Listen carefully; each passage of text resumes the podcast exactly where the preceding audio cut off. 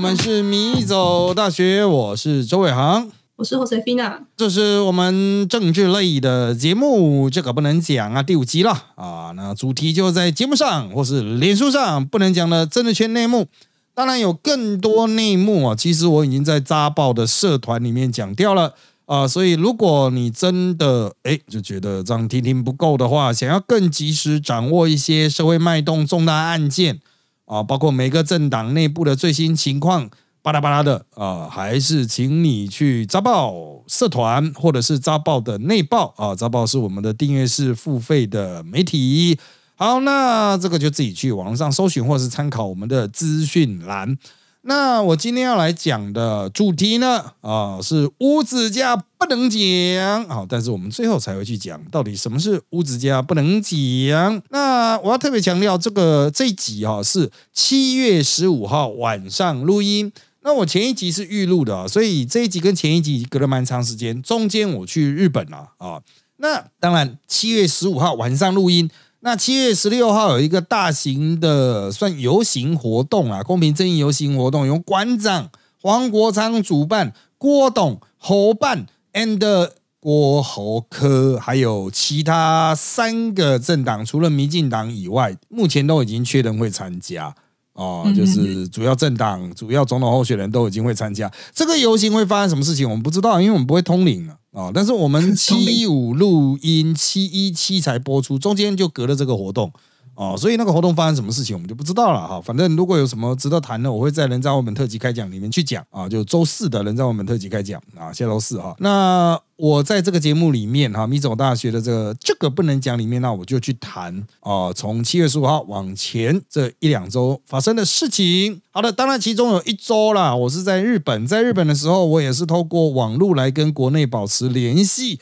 好，那当然了，原有的节目部分就靠其他名嘴帮我分担，帮我充场面啊。那在我出国之前呢，我发现，哎，怎么一节目一度裁员到只剩五个人啊？是不是真的之后就要开始裁员啊？不过后来又恢复了六喜啊，就是大家 cover 来 cover 去的啦。像我在七月十四号晚上直播也讲说，最让大家大家高兴一点，就是陆陆续续出国的都回来了啊，就是。大多数人都七月初出国啊，那为什么是七月初出国？因为日本快要放暑假了啊，日本七月十五吧，还是八月？我觉得很，就很多人了。对啊，所以大家就是赶在七月十五之前去啊，那这个之后就会比较认真工作啦。哈，大家人都回来啦，俞北辰也回来啦。像这种吃橘数、吃时数很多的，然后他们自己都有节目啊。名嘴现在就很多人在各新的影像直播媒体，什么品观点。正传媒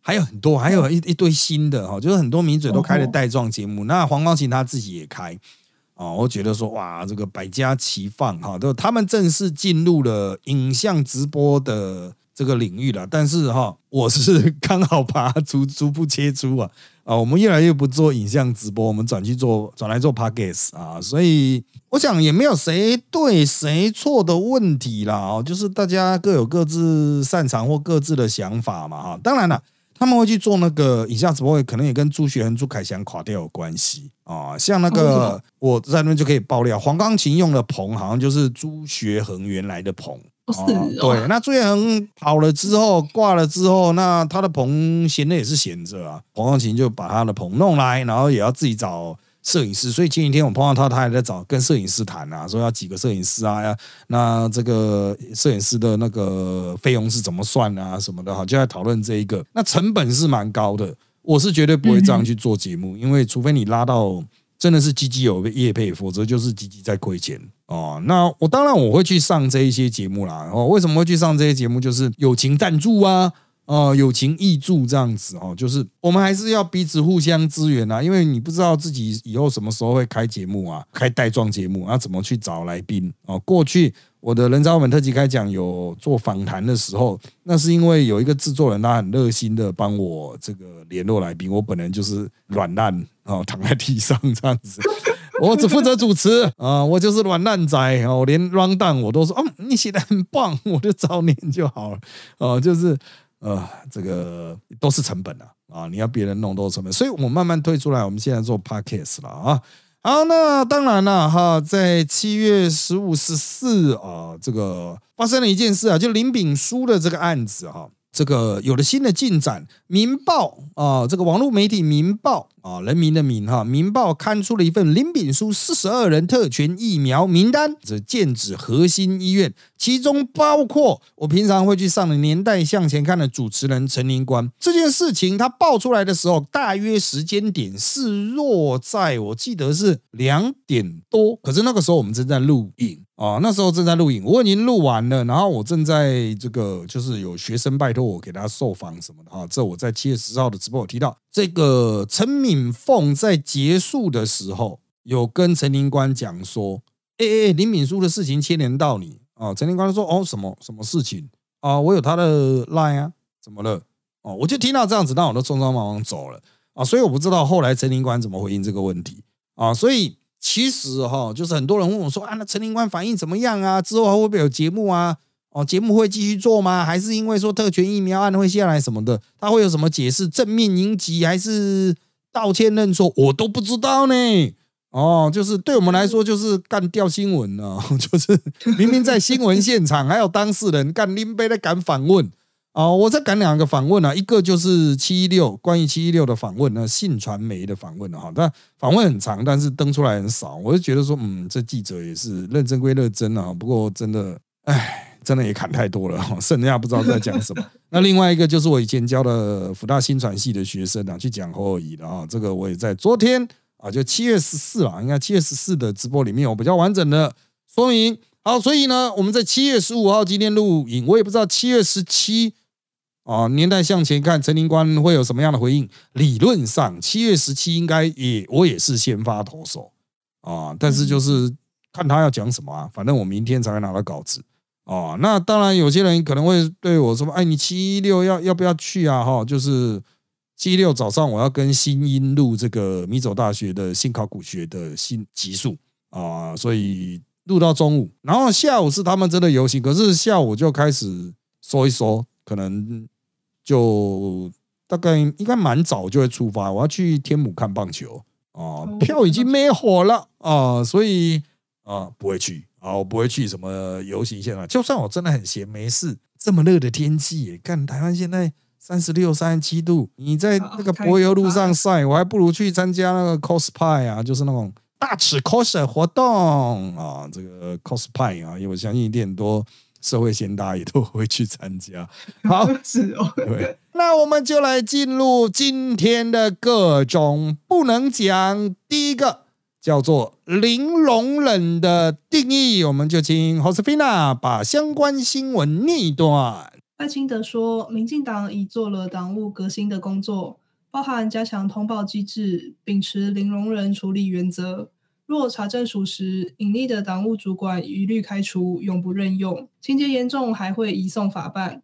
此外，修改党内规定，希望建立一个更友善的性平工作环境，并也将进行性平教育。他会亲自参加，党中央跟地方党部相关同仁也全部要加入。零容忍是我们这一节的主题。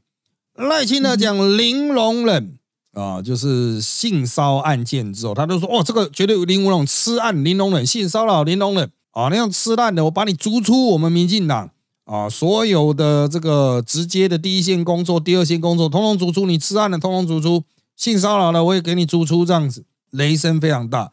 那这个国民党呢，他们也宣称是零容忍啊。那我稍微去查了一下哈，朱立伦虽然说性骚零容忍。但他其实哈超爱讲零容忍，他远比赖清德爱讲零容忍呢。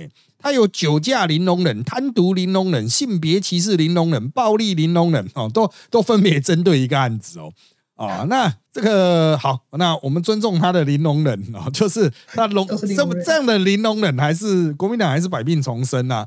好，重点是哈。大家也都知道，性骚案就是这个 Me Too 事件，现在在台湾是慢慢慢慢有点淡掉了。特别是演艺圈这一波冲很高之后，像 NONO 啊、黑人啊啊这一波，炎亚纶这一波，因为它更加的内容更加的强烈，所以政坛这边的哈反而就有点淡掉。那我们要问的就是说，好，那性骚者当然有程度高下、强弱、长短之别，但是呢，你要一律把他们永久逐出政坛的话，这才叫零容忍吧？啊，就不然你的零容忍是什么意思？哦，就是把他抓出来，然后轻轻放下，这也叫零容忍吗？哦，就是他没有明明确去定义零容忍了啊，所以哈，你就可以看到，像在国民党一个已经被确定判有罪的陈雪生性骚扰，他是被判有罪的哦，哦，但是很轻啊，就罚个钱而已啊。这个陈雪生继续选哦，他还在继续选，他选马祖的啊啊，他其实就算是你被开除党籍什么，他还是选得到了。啊，因为马祖小小的啊，主要靠中亲势力了。好，另外一个被指控性骚扰是新竹立委郑正前啊。那当然，郑正前至今否认啊。国民党说，哦，这个案子已经结案了，可是当事人非常不满啊，就是申诉者非常不满，就是这叫结案，那根本是胡乱我哦。说什么双方曾已经达成了这个道歉啊、和解了，没有啊？就是受害者。哦，这个仍然持续一直哇哇叫，但郑志前也还在继续选啊，也还在继续选。然后，所以所谓性少林容忍到底是什么意思？哦，到底是什么意思？那相对来说，赖清德的操作也是雷厉风行，很多人因此被赶出了民进党。最具代表性就蔡穆林啊，然后就被赶出民进党了。那其他的就是比较小咖了哈啊，那可能你也不知道是谁。啊！但是重点是赖清德砍了一波人之后，有些人就逐噜逐噜的划过去了，像是何志伟。何志伟他在跟王世坚的立委初选败北之后呢，他并没有完全退出政坛，他还在做他的立委工作嘛。好，他前一阵子被指控性骚啊，性骚就是动手摸来摸去，人家就对他有意见啊，说这个不是这个互动的那种礼貌这样子。那何志伟有出来道歉。好，那这要怎么处理呢？哦，何志伟出来道歉，这也是摸一摸而已，这也是比较轻啊。我也不能讲摸一摸而已，当事人可能非常杜烂啊。可是这是相对轻微，那么该怎么去处理他？要永久在政坛放逐他吗？赖清德选择是，就是如果他跟当事人已经达成和解了，大家也都知道他有这个案子，我们没有隐匿，好像就可以。所以在日前赖清德盛大参加何志伟帮他办的信赖之友会。我有特别去问哦，就是那个信赖之友会不是那个地区的信赖之友会，就是士林大同哦，就何志伟选区的士林大同的这个信赖之友会，就是赖清德的像小英之友会这样子的后援会这样。那马上问题就来了啊，不是林东人啊，你还跟他同台啊？那你的林东人到底是什么意思啊？这个当然了哈，朱立伦那一边。还有赖清德这一边，就蓝的那一边，绿的那边，各自有人碎碎念呐，啊，所以这些啊名嘴啊、政治人物、政客啊、政媒双栖人士啊，闲聊之中啊，就非常的不爽啊，就说干他妈这两党林龙人不知道龙胆沙小，他妈的啊，不然呢，他们还是可以这样跑来跑去，像话吗？啊，其他的都永久逐出政界啊，有这样搞的吗？啊，真的，我是奉劝国。民两大党啊，不要以为投过身就过啊！这个选举啊，就哎十月完成提名之后哈，又会有一波，因为大家现在都等你提名啊，我子弹都握在手中啊，等到你真的提了，我就把你打下来。这个不要有侥幸心态啊啊！我我是这样建议的，不要有侥幸心态，好吧？啊，希望听台的各位啊，奉劝啊。这个内心有鬼的这些候选人啊，及早退出了啊，比较安全。接下来我们就来看第二个不能讲的议题，就是钟小平的民调不退钱。我们请侯世斌啊念一下相关的新闻。国民党北市第五选区中正万华立委民调原本预计在六月十四日上午十点公布结果。结果迟迟未出，最后才说明不会对外公布，将送提名资格审查小组审议。积极争取提名的北市议员钟小平，则是透露自己在电话民调胜出，并已经将结果传讯给国民党主席朱立伦，静候提名结果。对此，台北市党部主委黄吕锦如访直言，会党纪处分钟小平，请他饶了国民党吧。好的，这个案子啊，仍然持续的在发展中。我先跟各位讲到七月十五号晚间最新的局面是哈，就是一支国民党高层一直施压韩国瑜要韩冰出来选，号称五度拜访五顾茅庐啊啊，但是韩冰还是不肯啊，韩冰还是不肯。啊，他们还一度放话说，哦，韩冰一开始很有意愿呐，后来才会哦，就是因为学业觉得自己学历太低啊，所以才没有啦，啊，才没有这个意愿呐。我们会劝他学历不是重点呐，怎么样怎么样的啊？但是韩冰那边好像说他一开始就没意愿呐，啊，是那个黄旅这一边的国民党台北市党部主委一直在胡乱。那这个事情，我们再稍微帮大家厘清一下。钟小平先前的确曾经跟应小薇还有郭昭言党内三议员比过一次民调，民调没有公开，钟小平宣称他赢了，这就是我们刚才新闻那一边所提到的事情哦。钟小平先生他赢了，但黄旅很生气说：“你不能讲，因为这不是公开的，这个大家都约定好不能公开，你不能说你自己赢。”好，那黄旅却自己对外透露说。哦，这个民调哈，一般两家公司做，三家公司做，每一家的数据不会差太多。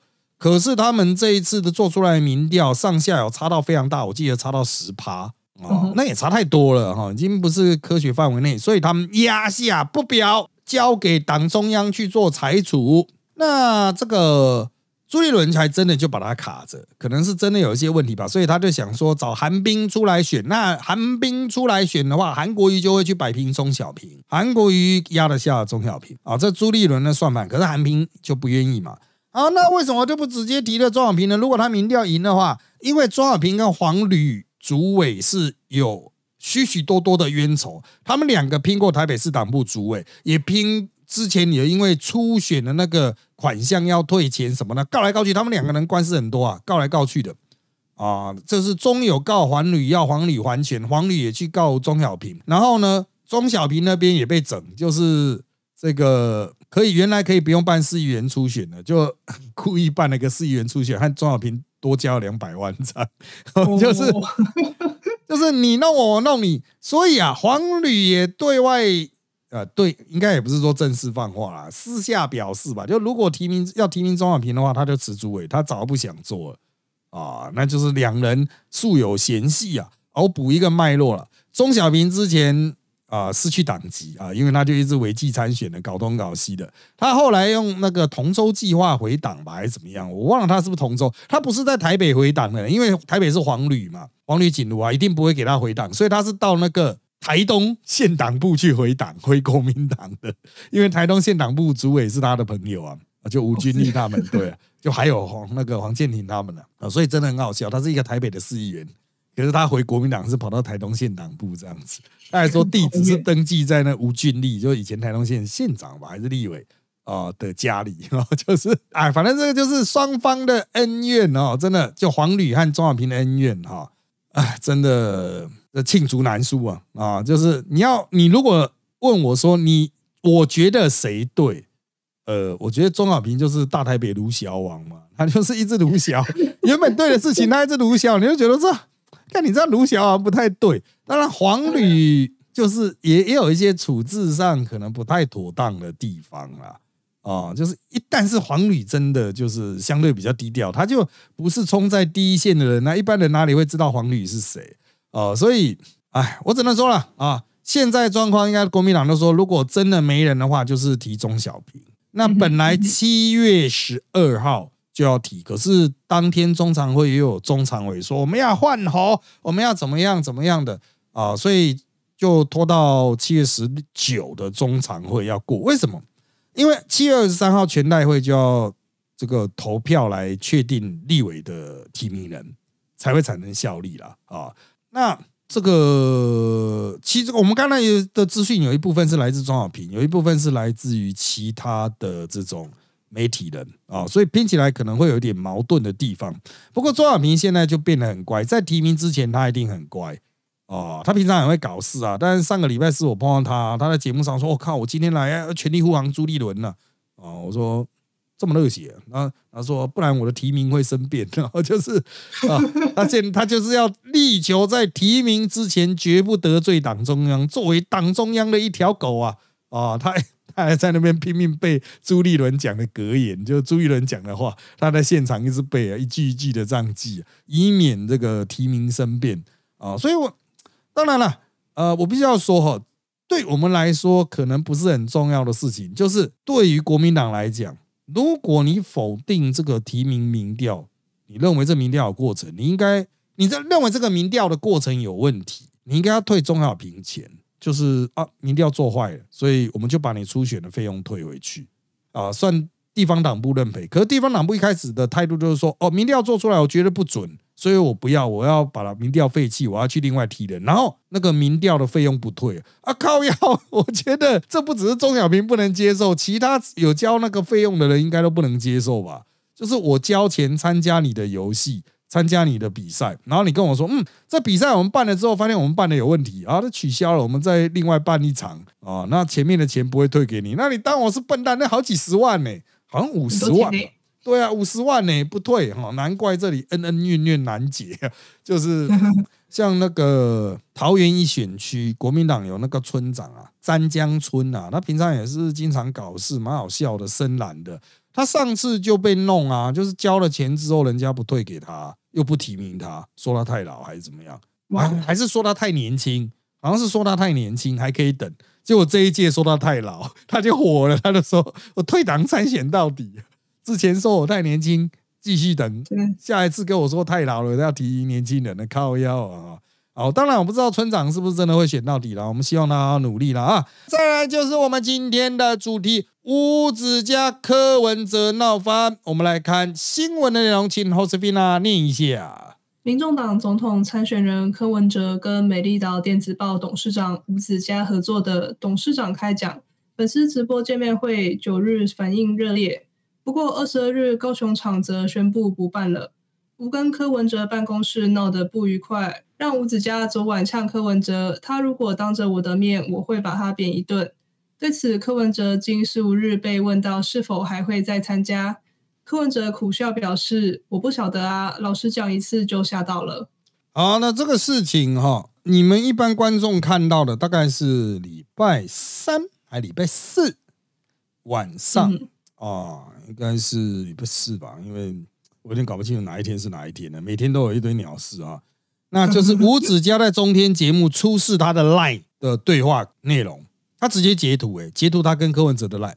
那那截图里面就是吴子嘉语气非常客气，但就是在靠背柯文哲说：“干你都不回我，不回我的 line，当然穿小的意思了。”但他讲的非常客气啊，什么地址家怎么样？这网上都有图，大家可以去找。那后来柯文哲就说啊，就就就是瞧不出见面时间，因为吴子嘉希望柯文哲能够针对第二场的见面会来谈一下吧，跟他瞧一下。但柯文哲说我很忙，我没有时间啊。但是我的助理瞧出一个时间，吴子嘉又说他那个时候不在台北，哎，双方就撑不下去了。那吴子嘉事后出示这个图啊，就是柯文哲就不办第二场了嘛。那吴子嘉就专心帮那个郭台铭办好。那他们这个董事长见面会当然是吴子嘉自己的节目，不是柯文哲的造势场子啊，也不是郭台铭的造势场子，也不是侯友的造势场子。可是他们三个都有去，那就是代表双方都有一些互相利用嘛。那现在吴子嘉跟柯文哲闹翻了，那我们圈内人是怎么看呢？第一个就是大多数名嘴如果是有加入吴子嘉群组的话，就是他那个他的美丽岛的那个群组啊，那。他们说，在前一天比较早的时候，五子嘉都已经贴出来了，然后就在里群组里面一直靠北柯文哲哦，所以双方是大翻脸，基本上就是后面没有了。那五子家大概从二零一四开始到二零一八哦，都是非常狂热的挺柯文哲。那个时候我会跟他一起上节目，他经常坐在我旁边呢。哦，他就是当然台面下是有很多各种不同的批评，但台面上讲的就是拼命在吹嘘柯文哲，所以。他曾经跟柯文哲有蜜月期，可是这一次出来贴出这个图哈，就是赖的对话贴图。我想一般人也知道，说赖的私人对话群组就一对一的这种，其实不适合贴出来公审吧？哦，这个以后谁敢跟你传那种比较 inside 的、比较私密的讯息啊？你你随时都会贴出去啊！哦，我觉得这一点哦，不只是对一般人来说在道德上有争议，对政治人物来说哈，就是以后对于他可能就是会有有所提防，因为吴子嘉有提到啊，他传给郭郭会回，传给侯侯也会回，就传给你柯文哲柯不回啊。那这个柯到底是在屌什么这样子？那柯文哲的解释是说，哦，他都会把这个讯息交给新城主了，好，所以也不是他不回了。他后来柯文哲出来讲，我有五万多个未读，哎，就是呃，这个赖赖未读有五万多个。哦，但是其实吴子嘉，我认为是他已经给柯很多机会了。那在这个对话里面啊，传达出另外一个重要的讯息啊，就是这个活动另有出钱者。因为柯文哲说钱不是他出的，那难道是吴子嘉出的吗？吴子嘉会做这种亏本生意吗？现场是不收费的呢。哦，吴子嘉都只能拿到流量，难道吴子嘉去把这个流量拿去卖，可以卖到钱吗？柯文哲可以带来一百万的点击，值多少钱呢？其实非常有限，吴子嘉的这个频道大概十几万的订阅而已啊，所以你办一场这个活动，起跳都是二十万、三十万，可能搞不好都到五十万啊，应该会另有出钱者哦。那我个人在这个应该说听到相关数字之后哈，呃，大家在聊说哇，那那吴董把这个钱吃下来，那吴董怎样怎样怎样啊？吴董比较强势啊，这个时候有其他。名嘴就告诉我，就说实际上的出资者是谁？哦，有讲了另外一个名字，这个名字就是吴子嘉也没有没有讲啊，这是我们今天讲的吴子嘉不敢讲，当然我也不会把它讲出来，就是我也没证据啊，那是其他媒体人给我的名字啊啊，那我只能说这一个出钱的人，目前和柯文哲是连不太起来的人，是一个有钱的人，而且是属于。其他阵营的人不是柯文哲阵营的啊，对，所以是一个非柯文哲阵营的人帮他出了这一场的钱。哦，是一个大家都我讲实际名字大家都知道的人哦。啊，听台观众百分之一百都知道的人。啊，这个也是之前在政治圈曾经出出入入的这样子啊，也算是有钱仔这样子。啊，所以这就是其中有趣的地方了。哈，就是哎，为什么是他出钱？为什么他要帮柯文哲办这一场？那为什么要撤？到底是吴子嘉因为柯文哲百约不来啊？因为吴子嘉的理由是我一直约你 re 这个 round down，你一直不来跟我 re 搞哦，那我节目做不下去，加上只有六百个人要来，原空间一千八，只来六百个很难看，那我们就把它 cancel 掉，这是吴子家的理由。但实质上，我觉得你说临时要塞不满柯粉嘛，也是很难啊。现在。他们砍掉是十十二号、十三号吧？啊，这个活动在二十二号才办，还有时间嘛？哦，还有时间嘛？所以我觉得，就是吴子嘉只是找了一个理由，或许是背后的金主啊要抽，我认为啦啊，但是吴董到底实际上状况是怎么样啊？因为吴董也蛮多嘴的话，看他有没有意愿把他某天把他大爆料讲出来啊？这个他的确是在第一场柯文哲的场子是有。捞到蛮多流量，那一场的量非常大，好像到百万吧，啊，就总流量有到百万啊。那当然了，有其他名嘴告诉我，就是说，呃，这个吴董有跟柯文哲讲说，啊，这个怎么样怎么做啊，哇哇哇，会这个会有多好的这个效果啊，怎么样的？但柯文哲听了之后，那那我有什么好处啊？吴董就跟他说，那你可以得到爽。然后就是柯文哲就说：“靠，那我只有得到爽啊！就是好吧啊！但是我觉得还有另外一个疑点值得拉出来谈，就是柯文哲有说哦，可是事前对稿啊，这种就是欺骗呐，哇，这个就是对选民来说不忠诚啊！不是说你问一个我答一个，事前他们对半天呐，哦，我想要临场发挥啊！好，如果你们两个之间完全没有合作过，那也就算了。明明先前还有一场九号的呢。”就是我们讲效果很好的，哪有可能九号办的时候，二十二号突然同样的模式又不行？所以我个人认为这个里面疑点很多，而柯吴这两个人又都是属于情绪爆炸类型的。吴子嘉会瞬间爆炸，有时候他真的会乱讲话啊，气到了乱讲，或是爽到了乱讲。柯文哲也是这种乱讲话的类型。所以我认为，目前虽然大多数人呢觉得说，哎，这两行就就此下去啦，就此散脱啦，应该不会有后续。但我觉得这可能会是后续选情的一个爆点啊，大家可以继续追踪下去啊，继续去看看双方的发言是不是有一些蛛丝马迹啊。因为柯文哲那边还特别派发言人逐字的去念一个稿子哦，就是想要去在言辞上尽量的精确一点，似乎也担心里面会有一些爆炸性啊。好，因为时间关系，我们这几页内容就差不多到这边喽。有意见也请在 YouTube 米走大学的或到米走大学脸书粉专留言，让我们知道。谢谢大家的收听，那就在这边跟大家说拜拜。拜拜。